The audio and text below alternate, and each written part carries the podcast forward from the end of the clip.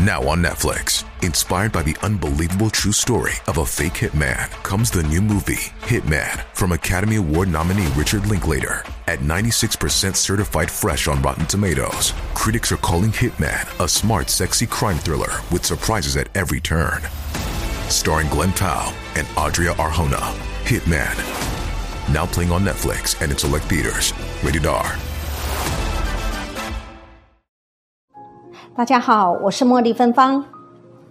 在我们周边可以看到前世记忆的人呢，似乎蛮少的，但是可以看到无形众生的人似乎比较多。那么今天这个影片中的女主人翁呢，她就是属于可以看到一千多年来她的前世。那么她在影片中有提到。他曾经在上数学课的时候，看到一个阿飘进到教室来，这个情节让我想起，哎，我有这样的经验呢。我生活中啊，嗯，除了在学校的学生有人有看过跟我讲之外呢，在古筝上课时候也有遇到。啊，我真的会被这些学生哈，没有吓全死，也会吓得半死。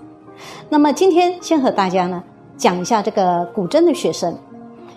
嗯，话说那一年呢，我们上古筝课，那么这一这对学生很特别，他们是父子档，那么爸爸跟女儿一起来上古筝。那么我们那一次上课的教室是一间比较空的教室，还蛮大的哈，嗯，大概有将近一百平。那么它墙边呢有一些橱窗，那个橱窗是有玻璃的。可是当时橱窗里面空无一物，也就是说那一间教室呢，当时已经呃暂时东西都被搬空了，只剩我的古筝。好，当时我们放两三台古筝在那边。好，我们在上课。那么那一天我们上课时间是某一天的，我记得是嗯七八点，晚上七八点。那么我就先上他的女儿，他女儿的年纪当时是国一。国一几岁？大概十二十三岁。我先上他一小时，上完之后，他就先到旁边自己自己摸自己的，可能拿书来看呐，哈，或者玩玩手机啊等等。那么我在接下来就先上他爸爸的。那么在中间啊，例如说我跟他爸爸啊示范一下这首曲子的节拍，弹一次给他听，他爸爸就坐我的左边，那我弹一遍给他听啊。弹着弹着的时候，突然他女儿呢，就远远的就跑过来，冲到他爸爸的怀里，跟在他爸爸的怀里，就在那边诺啊，台台语叫诺，在那边揉啊揉啊，就说爸爸，他爸爸说怎么了啦？我在上课啦，你不要吵。然后他爸爸，他女儿说爸爸，他怎么又在那里啦？我一听。什么东西在那里？我顺着他的手的方向看过去，是橱窗内。因为橱窗当时我要把橱窗里面的灯全部打开，哈，这样整个空间会比较亮。啊，那里面的灯呢是属于那种那种比较啊有氛围、比较有气氛的那个黄色的，好灯光线。他就指着橱窗空无一物的橱窗说：“爸爸，他怎么又在那里啦？”就他爸爸就看了一眼说：“好啦，不要讲了啦。”然后他说：“爸爸，我我一听到说他怎么又在那里？我想我们这空间里面只有我们三个啊，哪有他又在那里？是谁呀？”我就说：“是谁在那里？”然后他女儿就愣了一下，他爸爸就说：“好啦好啦好啦，你不要讲了啦，你不要吓到老师好不好？”然后我就说跟他爸爸讲说：“没有关系啦，没有关系，你说到底是什么东西在那里？太可怕了吧？”我就很诚实的讲说很恐怖哦，然后。啊，他爸爸说：“呃，老师，等下我们上完课出去，我再跟你讲。”好，然后他女儿就继续讲说：“啊，爸爸。”然后爸爸说：“好好好，没有关系，没有关系，你先到外面去。”好，那我们就我只好忍耐哈，怀着满腹的好奇心继续把课上完。好，那上完之后呢，我们就往前面走。那。门口有有我们有一张桌子在外面哈，所以我们到桌子那边哈去谈话跟签名等等的哈，后续的一些一些一些谈话。那到哎到外面的时候呢，那时候我就在问他父亲，刚刚你看到什么呀？”他爸爸说：“ 他爸爸就欲言又止。”好，然后我就问他女儿说：“哎，你刚刚看到什么啊？”他他他女儿说：“就就看到一个光头的坐在那里呀。”哈，我就问他爸爸说：“什么光头坐在那里？”他爸爸说。没有啦，就就就是一个出家人呐，他坐在那里啦，一个无形众生，他是个出家人，他穿的袈裟，然后在那边盘坐闭目盘坐，然后他女儿说，他上礼拜就看到他在那里，怎么这礼拜来又看他在那里？而他上礼拜是默不作声的，没有说话。啊，那我听当时听了哈，真的是鸡皮疙瘩掉满地。而那时候上完课已经，因为一个学生是一小时，两个学生就两小时。那时候上完，我记得好像是已经是九点了哈。好，那我们稍微谈了话之后呢，他那时候他他爸爸这个学生爸爸还有这学生女儿呢是站着，然后他女儿就东张西望看来看去。后来他又看了一下里面，又说，他 他又抱着他爸爸 那种样子，就是又看到什么的样子，他就跟他说：“爸爸，怎么那里又一个啦？”然后他爸爸就垫高看了一下，说：“哎呀，没有关系啊，不要吓到老师好不好？”我我说：“没有关系，没有，你看到什么？你讲，你看到什么？”他爸爸说：“没有啦，那是第几组啦。”那我就我说：“第几组，我们这个地方。”那时候不是我的家啊，是外面的一个教室。他说说那是一个地基组。那他女儿，我就说，我问他女儿，你看到什么呀？他说我看到矮矮的啊，然后有发出蓝光，好矮矮的这样子。然后他爸爸说那是地基组。好，那我已经第二次被惊吓了哈，但是也是继续继续谈我们的事情。那谈着谈着又谈个五分钟的时候，他女儿又说。爸爸那边也有啊！我真的是昏倒。他说他女儿说那个爸爸窗户那边有一个，但是哎，他离开了啊！我那一天真的是被他吓到不行不行的。这个学生呢，女儿呢，她是属于看得到的，跟他爸爸一样，两位都是看得到。那我跟他这一位妇女结识的那个过程也是非常的。奇妙哦，尤其是跟他爸爸，也就是说，有一天呢，下午大概四点多啊，快放学了，那我突然接到一通电话，对方呢就就是这位爸爸，他说呢，哎，请问你是某某老师吗？请问你是不是教古筝？我说是的，然后他说他想学古筝，我说嗯，你想学古筝，好啊，那你要不要先来？了解一下哈，我们上课的模式，以及比如说钟点费啦、地点啦、时间啊，大家碰面哈，来讨论一下哈。确定了之后，我们再上。结果呢，大概在半小时后，他爸爸就出现在我面前了。然后他也没有没有说很实际去看过我的古筝呢，啊，或者啊，我上课整个状况呢都没有。然后就当下就。好，我就是跟你学哈，就这么决定了，时间就定这样子了哈啊，时间地点啊哈，然后费用啊什么都讲好了，哎，第一天见面就全部都答应了。那后来我才了解，原来这位爸爸呢，他是某一间宫庙的主持，那这间宫庙的主神是济公师傅。那么他之之所以呢找我上古筝课，是因为济公师傅。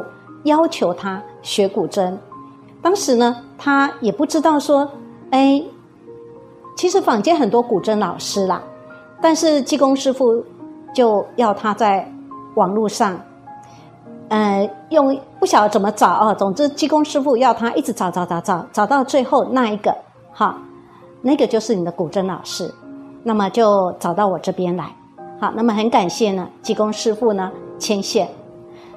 那么呢，这一位住持师兄呢，也就是这个学生哈，这个爸爸呢，他跟他女儿都是属于可以看得到，是说阴阳眼吗？不晓得要怎么定义这样的一个状况。害我之后呢，都不大敢一个人到那一间教室去。接下来，我们就来听一位二十一岁的女孩，她一千多年来的前世今生。善导书屋举办道路书谈活动，大家一起聊了死亡与轮回。活动前，一个女孩在微信上给中道法师留言，说她能记起自己的前世，可惜当天有事不能来参加活动。过了几天，这个女孩来到书屋。与中道法师见面，亲口叙述了自己的前世故事。我的出生与观音有缘。我是一九九七年出生的。说到佛缘和因果轮回，我想讲讲我自己的亲身经历。不知大家听说过送子观音吗？我妈结婚六年后仍然无法怀孕，听说是因为她犯了太岁的缘故。有人送了我妈一幅送子观音的画像，我妈就将信将疑的供起来了。有一年过年时，我妈就跪着求观音菩萨，想要一个女孩儿，然后观音菩萨就显灵了。据我妈说，是发光了。再然后，我就出生了。我出生的时候没哭，是被大人打哭的。我为什么没哭呢？稍后再讲。从小就能看见别人看不到的东西。我从小就特别爱生病，动不动就感冒发烧。从上小学开始，我总能看到一些其他人看不到的东西。记得有一次，老师正在课堂上讲课，我看到一个穿着黄衣服的女人垂着头发飘进来，把我吓了一大跳。后来我才听说，我们的小学所在地。原来是一堆坟区，那是我第一次看到鬼。我觉得像我这样的人，可能是因为源于前世的累积，会在某些领域比同龄人多一些悟性。所以，每当我看到一些报道说一个小孩子在某种爱好或其他事物上比同龄人有更好的发展时，都觉得是前世的因果。十七岁突然觉醒。记得前世。好，话题回到前世上来。我之所以出生没哭，是因为我有前世的记忆。不过，我的前世记忆并不是从出生时就有的，而是在我十七岁时觉醒后记起来的。我清楚的记得我前世是什么人，做过什么事，家人亲戚我都记得。从前世的死到今生的呱呱坠地。我都记得一清二楚，可是我几乎从不跟别人说这些事情，因为觉得没人会相信。之前我还一度怀疑自己是不是有精神病，这一切会不会是我的幻觉或是臆想呢？但我本身是学医的，经过研究后证明我并没有反社会人格或者精神病特征，所以渐渐就接受了这个事实。我没有指望有谁会相信我，因为这种事情，也许只有亲身经历过才会真正相信。我只是想给大家做个亲身见证：这个世界上并不是只有我一个人有前世记忆，因果轮回真的是存在的。我是在十七岁的时候觉醒，并恢复前世记忆的。为什么说是觉醒呢？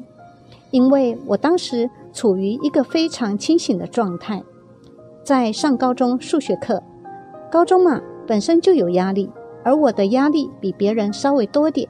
我经常处于家庭成员的语言暴力中，大概持续了两年时间。在这种环境下，我心态不好，脾气也大，几乎点火就着。有一次，我跟我妈大吵了一架。我当时觉得，为什么我没做错任何事情，却让我遭受这样的处境？活着没有任何意义，所以决定自杀。不过，就在我决定自杀不久后，我的前世记忆突然觉醒了。我的前世是一个渣男。关于前世，我记得最清楚的三个人分别是我爸、我妈和我奶奶。我甚至清楚的记得他们的样貌及身高。我父亲有两个兄弟，他是家里的老大。我二叔是当朝宰相，具体哪个朝代我不记得了，在网上查了一下，大概是宋仁宗时代。我原本想根据记忆查出当时的所有人物，可那个朝代的宰相太多了，我查不出来。而且我虽然事情记得清楚，却不记得我的名字。我前世是个男人，家里是做生意的，有钱庄，有卖布的。有卖杂货的，总之有各种生意，家里也挺有钱。古代的观念是超级重男轻女。我另外两个叔叔没有儿子，整个家族就只有我一个男孩，所以我在家里特别吃香，是个混世魔王。我母亲是个大家闺秀，身高大概一米六，长得挺好看。我记得她喜欢穿淡绿色的衣服。我跟母亲不亲。我是奶娘带着的。三岁以后，我是奶奶一直带着我。奶奶身高一米五左右，喜欢穿黑色和深红色搭配的衣服。因为我经常不听话，父亲就打我，母亲又不帮我，父亲一直追着我打，奶奶又追着父亲打，一大帮人在院子里弄得鸡飞狗跳。最后，父亲怕奶奶生气，也就只好作罢了。其实。我心里知道，母亲想帮我，但就算她再厉害，也管不住父亲啊。可我还是气不过他，连一句好话都不帮我说。我跟父亲也不亲，因为他经常一见面就打我、骂我，再不就抓我，把我关起来。所以整个家族对我最好的就是奶奶了。我去过私塾，但不喜欢学习。经常趁着老师背过身写字的时候捉弄他，甚至带着几个朋友一起捉弄老师，把老师气得直接不让我念了。这啊，正合我意。最多也就是被父亲关几天小黑屋，反正奶奶向着我，我才不怕呢。记忆最深的一次是，我出去鬼混回来，被父亲带着一帮人抓住。把我五花八绑的带到了我家后山的竹屋里，非逼着我练字学习。父亲手把手教我，然后派了一帮人围在竹屋外边看着我。我也试过想逃出去，可人太多，我又打不过，只好乖乖听话。我在竹屋里学了好久，最终练了一手好字，才被放出来。当然了，出来依然是鬼混。家里有钱，不需要我为了衣食住行奔波，想要钱伸手就可以，所以我没有什么奋斗的目标。我经常跟周围的朋友们出去胡吃海塞，或者找些乐子。当时有一些娱乐场所，赌博我不太清楚有没有，但妓院一定是有的。我最大的乐子就是欺负穷人，还做了一些不好的事。就不给大家分享了，我自己心里清楚就好。我每次出去的天数跟手里的钱成正比，钱多了在外边待的时间就长，没钱了就回家取。当然了，被父亲发现就会被抓住，所以每次回去都在晚上，还得翻墙进去找奶奶。他会给我一大把银票，然后告诉我在外边注意安全，别惹出什么太大的麻烦。因为家族庞大，人也很多，跟我同辈的姐妹们都很羡慕我可以随心所欲。但那些婶婶还有什么七大姑八大姨的，说话就难听了。什么我花着家里的钱还不干正事，当着我的面自然没人敢说，他们只能背着我说那些难听的话。反正啊，我有钱，我乐意怎样就怎样。虽然我讨厌父亲。但我知道他是恨铁不成钢，可我压根儿不喜欢管理什么家族生意，或者像文人墨客一样去读书写字。反正我想要什么，奶奶都能帮我，我只需要讨奶奶欢心就好。我跟奶奶关系最好了，她总是很惯着我。我前世没结婚就被水淹死了，我前世没干啥好事。同龄人都结婚生子了，我还在鬼混，没娶妻子，没生孩子，因为我觉得这些都没用，我自己逍遥快活多好。家里有钱，长得还行，就到处拈花惹草，这样算是个渣男吧？就这么混了一辈子。大概在我三十岁刚出头的时候，有一天过节，我记不清是什么节了，反正大街上张灯结彩，特别热闹。我跟一个朋友出去溜达，走到一个小桥上时，我看到水面上有一些星星点点的东西，就伸手去抓，谁知没站稳，一头栽进湖里了。我那个朋友吓傻了，愣了半天，才想起来找人救我。我挣扎了好久，最后没力气了，觉得自己睡了一觉。醒来后，我发现好多人围在一个地方，我奶奶趴在那里痛哭。我走上前一看，这才发现我躺在地上，大家围着的是我。我一下懵了，努力的大声呼喊，用力挥手，却没有一个人能看得见我。我这才不得不承认，我死了。我记得有一个亲戚在我的灵堂里说：“我就是花够了家里的钱才死的。”这句话我永远都不会忘。我大概败光了家里三分之二的钱。我当时三十多岁，父亲四十多岁，奶奶五十多岁。当我知道这个年龄关系时，特别吃惊，怎么三代人相差这么小呢？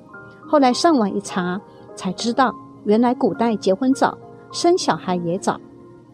另外，我真的对那个朋友很无语。我掉水里，你就赶紧找人啊！你蒙啥啊？赶紧找人救我，也许我就不会死了。所以，狐朋狗友还是不行，他们就知道怎么哄我去乱花钱。我现在交朋友就交心，交那种一辈子的朋友。我死后，带着对奶奶的思念游荡千年。说实话，我死后，什么牛鬼蛇神，什么黑白无常，什么所谓的地狱还是孟婆汤、奈何桥，我啥也没见过。我死后。压根儿不知道要去哪儿。说来也奇怪，一个同类，也就是鬼呀，也没碰到过，无处可去。后来我就在我家院子外的一棵大树上坐着，因为这个视角正好可以看着奶奶的日常生活。我这算是死后良心发现吧，觉得自己做的不对，几乎一辈子也没怎么关心过奶奶。如今却让他白发人送黑发人，奶奶对我那么好，我却没尽到一丝孝道。最心痛的是，奶奶会在半夜独自一个人坐在院子里，因为思念我而哭泣。我想去抱抱她，可我无能为力。我就在这棵树上守了将近三十年，本想着如果奶奶也死了，变成鬼了，我就能再跟她相见了。可是奶奶身体很好，没有生一点病。最后她是老死的。我去奶奶的灵堂找了好几圈，可依然没看到她。无尽的失望冲垮了我，我没有寄托，不知归往何处，只好四处游荡。刚开始我会去人多的地方，可看着他们能和爱人、亲人在一起美好的生活，我心里就难受。没有一个人能看到我。我自己待着也无趣，后来我就很少去人多的地方了。我找了一个清静的大树林里待着，这里的树特别高，特别多。我不用吃，不用喝，也不用睡觉，就傻呆着。没有一个能跟我说话的人，就我自己，只有无尽的孤独。我记得在这期间，我去偷了别人家晾的衣服，一套黑色的中山装，然后。继续在大森林里看看星星，看看鸟花。记得还曾经跟一只兔子玩起来。我就这样怀着对奶奶无尽的思念和愧疚，待了一千年。今生投身做女孩，也是观音的缘。突然有一天，观音菩萨来找我，随手一挥，就变了一个莲花座给我。这个莲花座特别小，只能容纳我的双脚。我就站在上面，因为鬼没有实体，会随风飘，但可以控制主体方向，所以如果没有莲花座，会比较飘，没有实感。站在莲花座上，就有那种站在地上的踏实感了。观音菩萨带着我来到了一栋楼的上空，因为我出生时是凌晨，所以当时的背景是黑色，让我看一个正在生产的女人，就是直接在外边透视的。观世音菩萨告诉我，这个女人这辈子很不容易，吃了很多苦，让我一定要孝顺她。说我前世做了很多错事，让我来重新悔过，还说了一些其他的，就不分享了。菩萨还问我，这是做女孩有没有怨言？我当时心想，做女孩，嗯，没做过，试一下也行。而且观世音菩萨都这么说了，我还能说啥呀？就答应了。观音菩萨一挥手，我一瞬间就变成了一个婴儿，被别人抱在手上。我之所以没哭，是因为我懵了。前一秒还在天上，一瞬间就变成婴儿了。我睁开眼睛，看到的是手术室里那种黄色的灯泡。被打哭以后，就什么都不记得了，成为了一个真正的婴儿。而观音菩萨穿了一身白色的衣服，坐在一个超级超级大的莲花座上，他的声音特别好听。怎么形容呢？声音充满慈悲，但又很洪亮。总之非常好听。以上就是我的前世记忆。我是十七岁时在数学课上开始恢复这些记忆的，我自己也感到非常诧异、不可思议。当时恢复记忆后，我回家就跟我妈求证，问我出生时是在几点，当时手术室的灯是什么颜色。他说的一切都跟我描述的记忆一样，而在这之前，从没有任何人跟我说过这些。看了这个年轻女孩的前世今生，你有什么感想呢？从古至今，全世界已经有无数人通过各种方式向我们证明了因果轮回是真实不虚的。这个出生于一九九七年的年轻女孩，再一次用她的亲身经历证实了。《无量寿经》中所说的，人在世间爱欲之中，独生独死，独去独来。当行至去苦乐之地，生自当知无有待者。所幸诸佛菩萨大慈大悲，救苦救难，无时无刻不在救众生于水火之中。愿这位女孩，也愿看到这篇文章的你我他，以及所有人，珍惜今生，珍惜佛缘。早日信佛念佛，回归净土。